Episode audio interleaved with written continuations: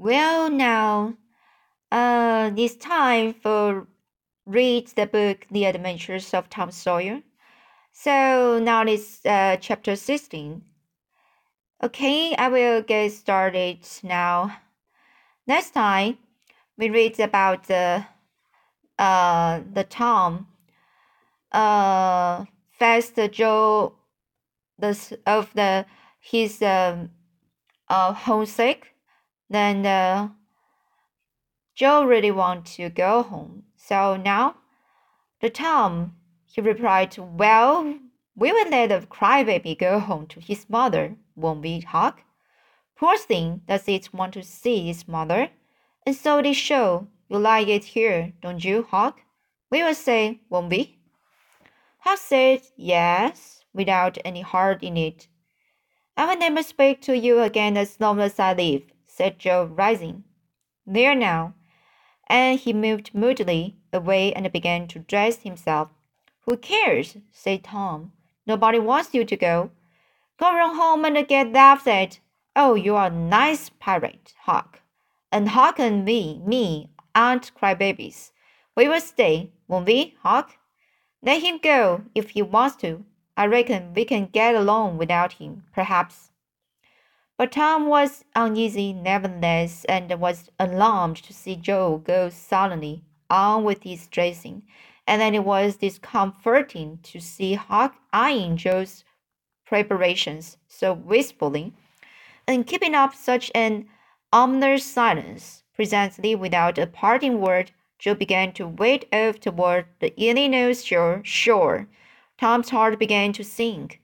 He glanced at Huck Huck could not bear the look and dropped his eyes. Then he said, I want to go to Tom. It was getting so lonesome away anyway, and now this be worse.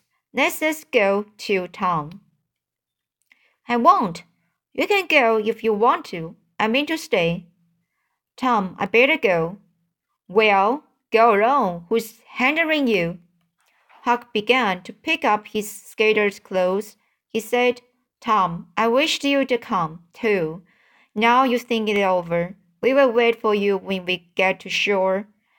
Well, you will wait a blame long time, that's all. Huck started sorrowfully away, and Tom stood looking after him, with a strong desire tugging at his heart to yield his pride and go along too. He hoped the boys would stop, but they still went slowly on. It suddenly dawned on Tom that it was become very lonely still.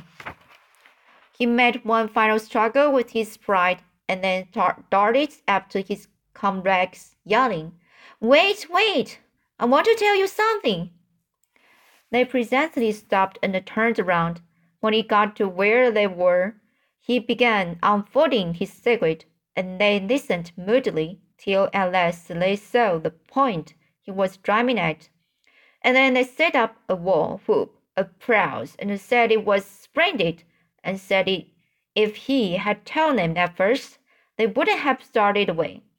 He made a plausible excuse, but his real reason has been the fear that not even the secret would keep them with, with him any very great length of time, and so he had meant to hold it in reserve as the last seduction the legs came gaily back and went as they supposed again with the wheel, chattering all the time about Tom's stupendous plane, and admiring the genius of it. After a dainty egg and a fish dinner, Tom said he wanted to learn to smoke now. Joe caught at the idea and said he would like to try to. So Huck made pipes and filled them. These novices had never smoked anything before, but cigars made a grab mine, and they beat the tongue, and were not considered manly anyway. Now they stretched themselves out on their elbows and began to puff, cheerily, and with slender confidence. The smoke had an unpleasant taste, and they gagged, gagged a little. But Tom said, why, it's just as easy. If I'd known his this was all, I'd learned long ago. So would I, said Joe. It's just nothing. Why, many a time I've looked at people smoking and I thought, well, I wished I could do that. But I never thought I could, said Tom. That's just the way with me, hasn't it, Huck? You've heard me talk just that way, haven't you, Huck? I would leave it to Huck if I haven't. Yes, heaps of times, said Huck. Well, I have to, said Tom. Oh, hundreds of times. Once down by the starter house. Don't you remem remember Huck? Bob Tanner was there, and Johnny Miller, and Jeff Thatcher, when I said it. Don't you remember, Huck? About uh, me saying that? Yes, that's so, said Huck. That was the day after I lost the wild Ellie. Uh, I lost, I lost the white Ellie. No, no, no, no, it was the day before. There, I told you so, said Tom. Huck recollects it. I believe I could smoke this pipe all day, said Joe. I don't feel sick.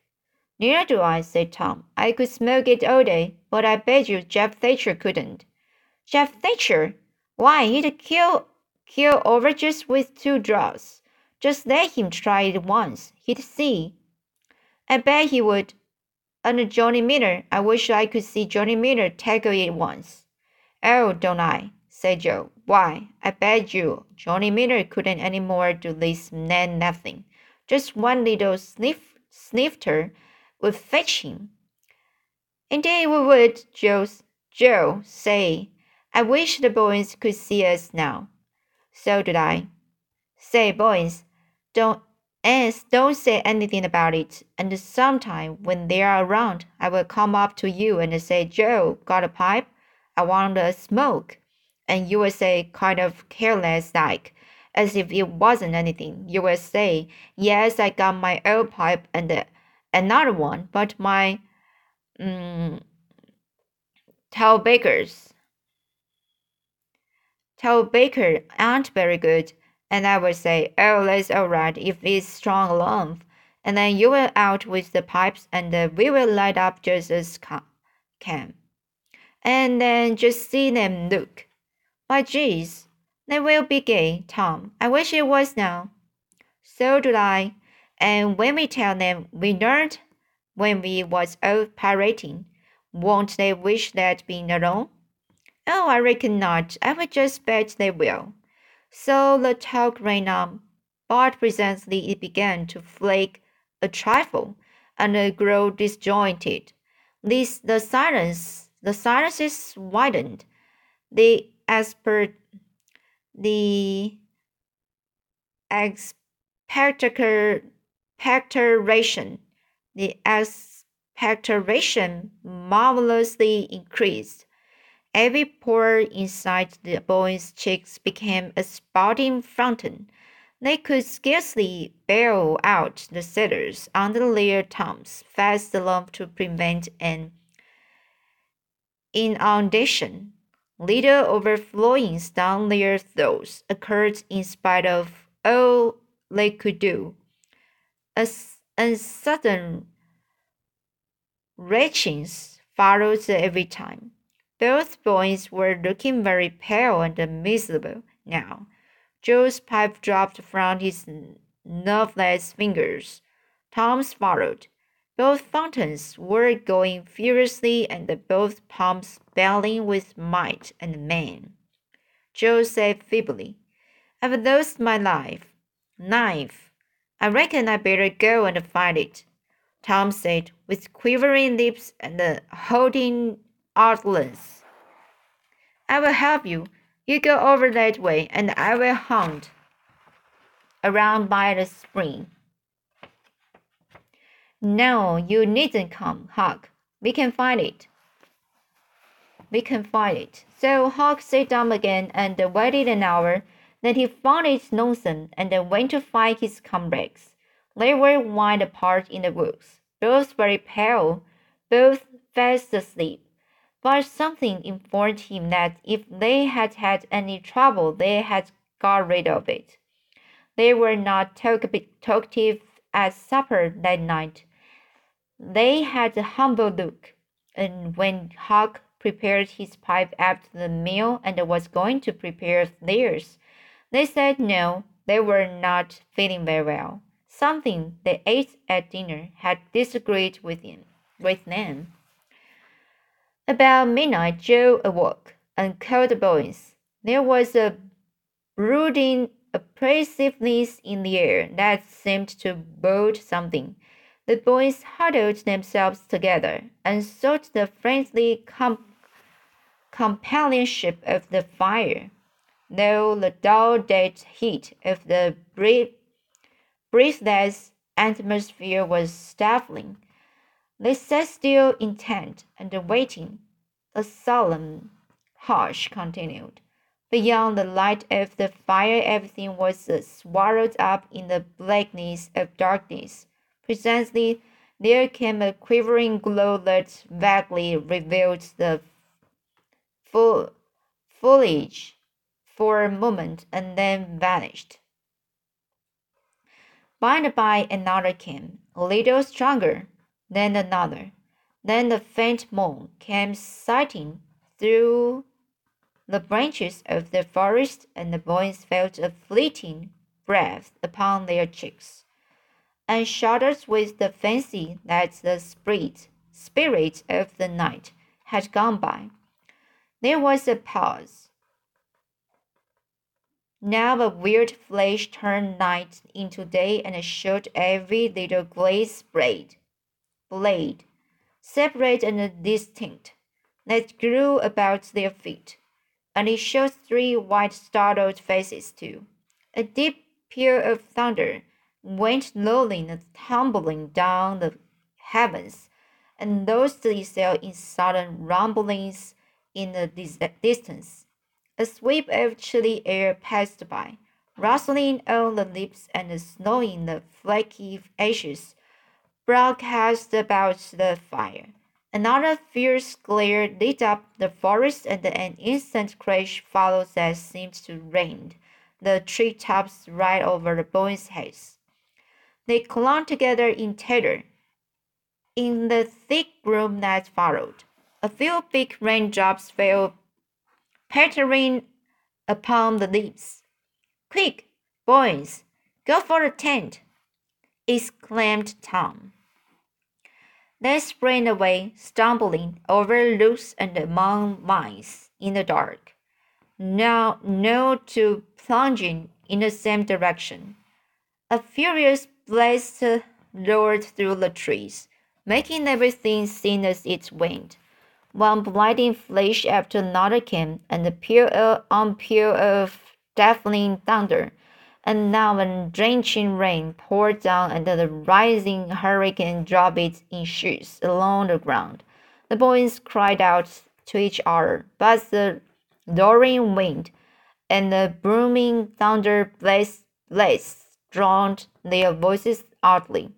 However, one by one, they struggled, in at last and took shelter under the tent, cold, scared, and streamed with water. But to have company in misery seemed something to be grateful for. They could not talk. The old sail flapped so furiously, even if the other noises would have allowed them. The tempest rose, rose, high, rose higher and higher, and presently the sail tore loose from its fastening and went winging away on a blast. The boys seized each other's hands and fled, with many tumblings and bruises, to the shelter of a great oak that stood upon the river bank. Now the battle was at its highest. Under the under the cease under the ceaseless conflict, conflagration conflagration of lightning that flamed in the skies. Everything below stood out in clean out and shadowless distinct, distinctness. The bending trees, the billowing river, white with foam, foam, white with foam, the driving spray of spume flakes the dim outlines of the high blobs on the, on the other side glimpsed through the drifting cloud rake and the slanting veil of rain. Every little while, some giant tree yielded the fight and fell crashing through the younger growth, and the unflagging thunder peals came now in ear-splitting explosive bursts, keen and sharp and unspeakably appalling. The storm culminated in one matchless, matchless effort that seemed likely to, to tear the, tear the iron to pieces, burn it up, draw it to the treetops, blow it away, and deafen every creature on it. All at one and the same moment, it was a white night for homeless young hags. Has to be out in. But at last the battle was on, and the forces retired with weaker and weaker threatenings and grumblings, and peace resumed, resumed her way, sway.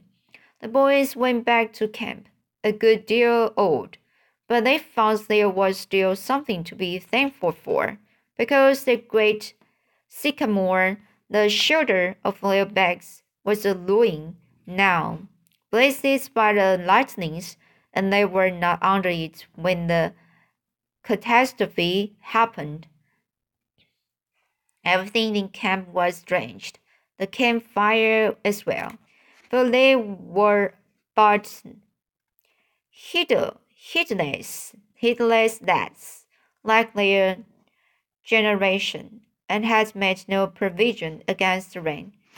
Here was matter for dismay for they were soaked through and chilled.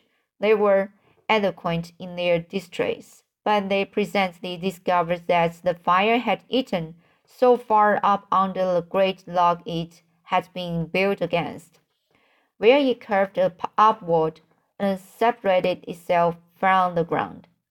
That hand breath, hand, hands, uh, breathe, breathe, hand breathe or so of it had escaped the waiting, so they patiently wrought until, with sh shrieks and the bark gathered from the undersides of sheltered logs, they coaxed the fire to burn again. Then they piled on great dead boughs till they had a roaring furnace, and were glad parties once more. They dried their boiled ham and had a feast, and after that they sat by the fire and expanded and glorified their midnight adventure until morning. For there was not a dry spot to sleep um, anywhere around. As the sun began to steal in upon the boys, Drowsiness came over them, and they went out on the sandbar and lay down to sleep. They got scorched out by and by, and drearily set about getting breakfast. After the meal, they felt rusty and stiff jointed, and a little homesick once more. Tom saw the signs, and fell to cheering up the pirates as well as he could. Then they cared nothing for marbles marbles, or circus, or swimming, or anything. He reminded them of the imposing secret and raised a ray of cheer. While it lasted, he got them interested in a new uh, device. This was to knock off being pirates for a while and be Indians for a change. They were attracted by this idea, so it was not long before they were stripped and striped from head to heel with black mud, like so many zebras, almost then chip, chips, of course, and then they went tearing through the woods, tearing, tearing through the woods to attack an English settlement. By and by, they separated into three hostile tribes and darted upon each other from ambush with dreadful war whoops, and killed and scalped each other by thousands. It was a glory day. Consequently, it was an extremely satisfactory one. They assembled in camp toward supper time, hungry and happy. But now a difficulty arose. Hostile Indians could not break the bread of hos- hos- hospitality together without first making peace, and this was simple impossible impossibility without smoking the pipe peace. There was no other process that ever they had heard of. Two of the savages almost wished they had remained pirates. However, there was no other way. So, with such show of cheerfulness as they could muster, they called for the pipe and took their whip as it passed, in due form. And behold, they were glad they had gone into savagery, for they had gained something. They found that they could not smoke a little without having to go and hunt for a lost knife. They did not get sick alone to be seriously uncomfortable. They were not likely to fool away this high promise for lack of effort. No, they practiced cautiously after supper, with rifle success, and so they spent a jubilant evening. evening. They were prouder and happier in their new acquirement than Ness would have been in the scalping and the skinning of the Six Nations. We will leave them to smoke and chatter in the break, since we have no further use for them at present. So let's see today. Let's continue next time for chapter 17. See you.